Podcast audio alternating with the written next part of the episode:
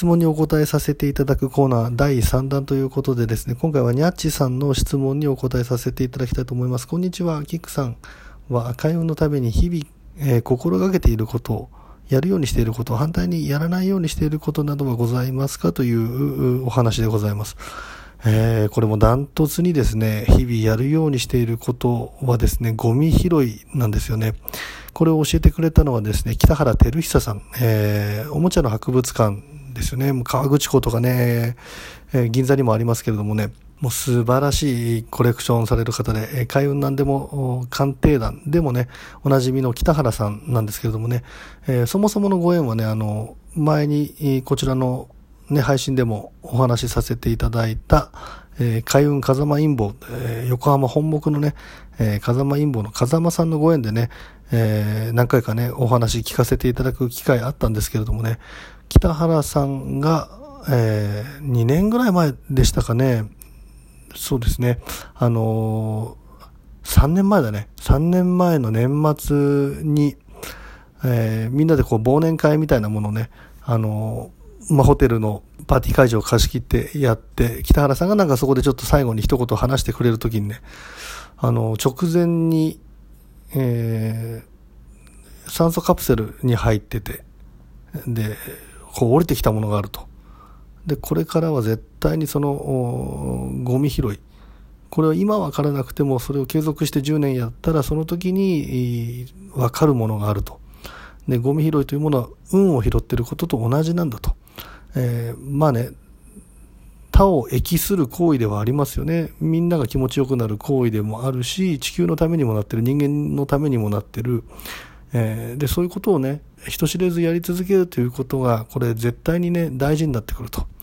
で、これをやるようにしましょうみたいなお話をしてね。で、ちょうどね、時を同じくしてね、なんか僕の中でもね、そういう、こう、インスピレーションみたいなものが出てたんですよね。で、たまにやってたんですけれどもね、北原さんのその言葉を聞いて確信して、えー、それからはね、こう、結構それをやり続けてるところありますね。道を歩いてて、でもね、これ、極端にやりすぎてしまうとね、あの、前に進めなくなっちゃったり するぐらい落ちてるところとかもあるし、どれを拾ってどれを拾わないんだみたいなところのチョイスのね、差みたいなものも出てくるからね、まあ、ほどほどにというところでいいと思うんですけれどもね、なんか気づいた時にそれを積み重ねるということが、これがね、積み重なっていくとやっぱり一つね、何かいいものになっていくんじゃないかということでね、えーまあ、開運でチャレンジするということで1ヶ月間ね、ゴミを拾ったらどうなるんだみたいなのを番組の企画でやったこともあるんですけどもね、本当に、あの、結構拾いましてね、で、それがなんかこう、植物的な何かに置き換えて、こんなことがありましたっていうようなことではなくてね、やっぱり北原さんも10年経てばわかると。それをやってきた人とやってこなかった人のね、差っていうもの。何かねそういう、まあ、徳を積むじゃないけれどもそういうことを続けていくということのね意識を持つということ自体がね、うん、3年前に北原さんその話をしてましたけれども今年ぐらいからゴミ袋がねこう有料化になったりしてやっぱりああいうねプラスチックのゴミが海にね出てってでそれをねまたこう魚がねなんかこう飲み込んじゃったりして、魚自体が今後食べれなくなるんじゃないかみたいな話も出てるしね、誰の得にもならないようなことをなんかこう少しでもなくしていこうみたいな流れがやっと3年経って出てきてるということでね。あれもねあのエコバッグですか。ついつい忘れて未だにねレジ袋買っちゃう時があるんだけどもね。であれをまた今度ねあれにゴミを入れて、え捨てるみたいなことはしてるんだけどもあのまあそういう部分もね今後もっともっとね意識を持たなければいけないなというふうに思いますしね北原さんが気づいたのと同じぐらいの段階でそういうものがこう降りてきてるってやっぱりなんか共通のテーマみたいなものが同時多発的にねあの人々の間にこうテーマとして落ちてくる時っていうのがあるんじゃないかなっていうそれが3年前ぐらいだったんじゃないかっていう感じがあるんですよね。でそれをこうまあ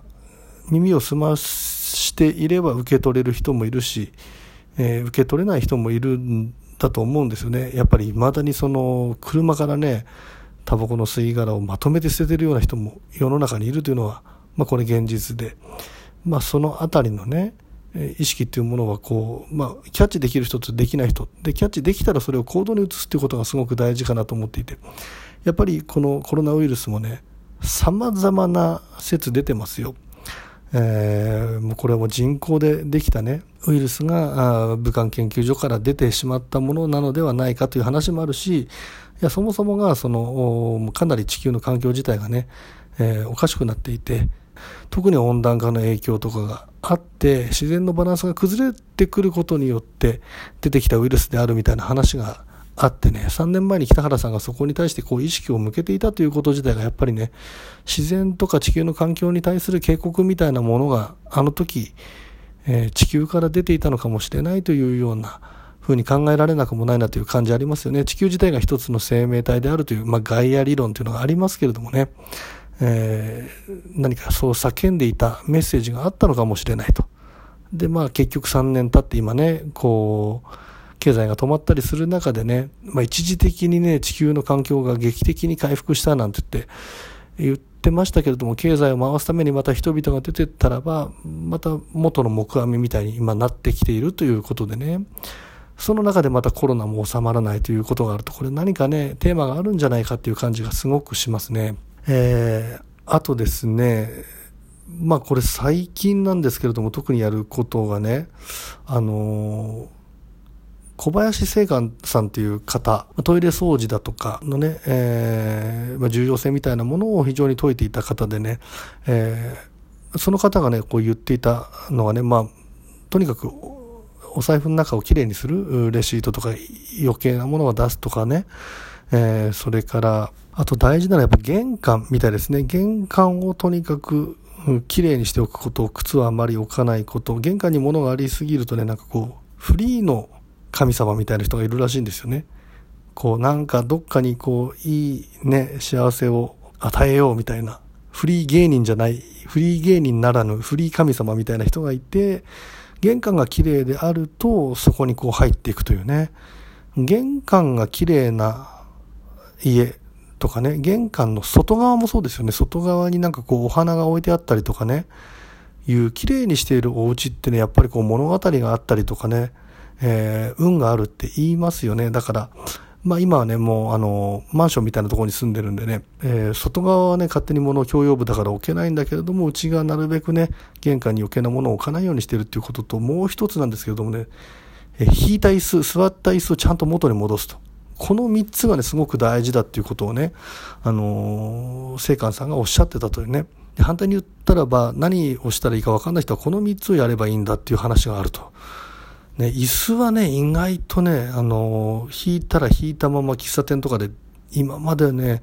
出てたなっていうような感じがあって、この話を聞いてからね、椅子をちゃんと戻すっていうことをね、ちょっと最近意識してかなりね、徹底してやるようにしてますね。なんかホテルなんかでもね、すごくこう、まあ立派なね、えー、社会で成功されているような人ほど出てった後がもうすごく綺麗になってるっていうね、立つ鳥後を濁さずじゃないですけど、そういう話あるみたいですよね。うん、だからそういう部分もちょっとこう見られていない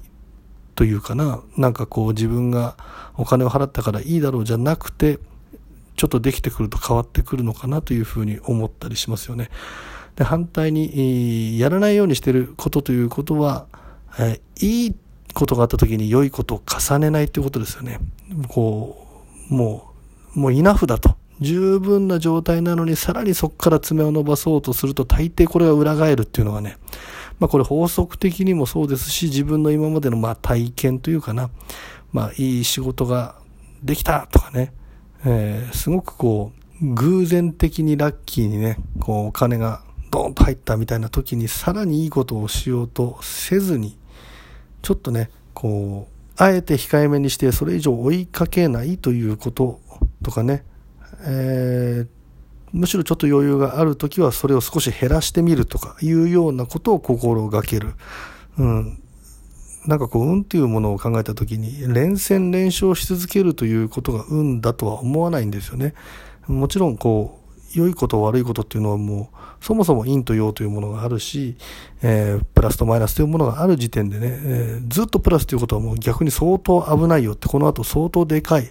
危ないことが起きうるよというふうに考えられることもできるからね普段の中からそういうふうに調整するっていうことを心がけるっていうことはちょっと意識はしてますよね。巨人軍のね、あの名監督のね、藤田監督はね、あの、勝っている時っていうのが一番危ないっていうね、名言残してますけれどもね、やっぱりうまくいってるなみたいな時こそね、工事、魔王子っていう言葉もありますから、そういう時に良い時に良いことを重ねないようにするという、控えめにするというようなことをね、意識してバランスを取るようにしております。えー、にゃっちさん、うん、質問ありがとうございました。あ皆様のね、メッセージ読まさせていただいてます。今後もね、またお答えする回を作っていこうというふうに、え思っております。え今回は29日分のお答えコーナーでした。ありがとうございました。